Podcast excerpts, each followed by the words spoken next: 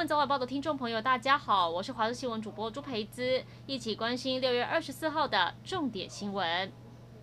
高雄市长陈其迈在记者会中怒批新北市卫生局没有落实裁剪，才会出现防疫破口。二十三号晚间，恩主公医院公布这个染疫者的相关到院时间记录，但陈其迈无法接受，痛批恩主公医院是推卸责任。云林湖山水库五月干旱时蓄水率跌破百分之三十，还好六月梅雨封面让水库大进步，现在蓄水率达到百分之百。水库管理单位也启动自然溢流，预估要持续三天。一名住在马公市光武街的陈姓男子日前在脸书表明，他在本岛就医，二十三号下午回到澎湖不会配合快筛。县府事前请他的亲朋好友劝说他，没有结果。而这名男子入境澎湖后坚持己见，拒绝快筛。澎湖县政府严正谴责行径不顾澎湖安危，将依违反传染病防治法开罚一万五。警察局也将设置巡逻箱，二十四小时密切注意动态，不容许出现防疫破口。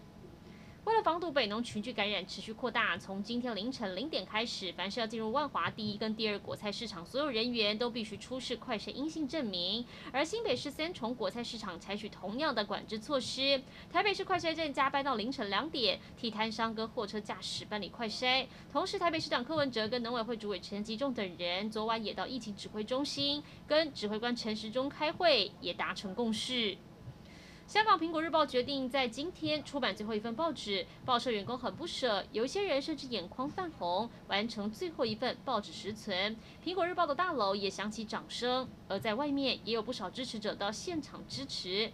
二十四号半夜，大马路上更出现长长人龙，都是为了要买最后一份《苹果日报》。有买报纸的民众感慨说：“这象征一个时代的终结。”一起来关心国内天气。今天我们天气还是持续受到滞留锋面影响，很不稳定。但锋面结构变差，各地降雨转为短暂或局部。西部跟东北部地区有短暂阵雨或雷雨，华东地区也有局部短暂阵雨跟雷雨。但一旦有对流发展或者是通过的时候，还是容易有局部大雨发生几率。连日降雨，山区一定要留意塌方落石跟溪水暴涨。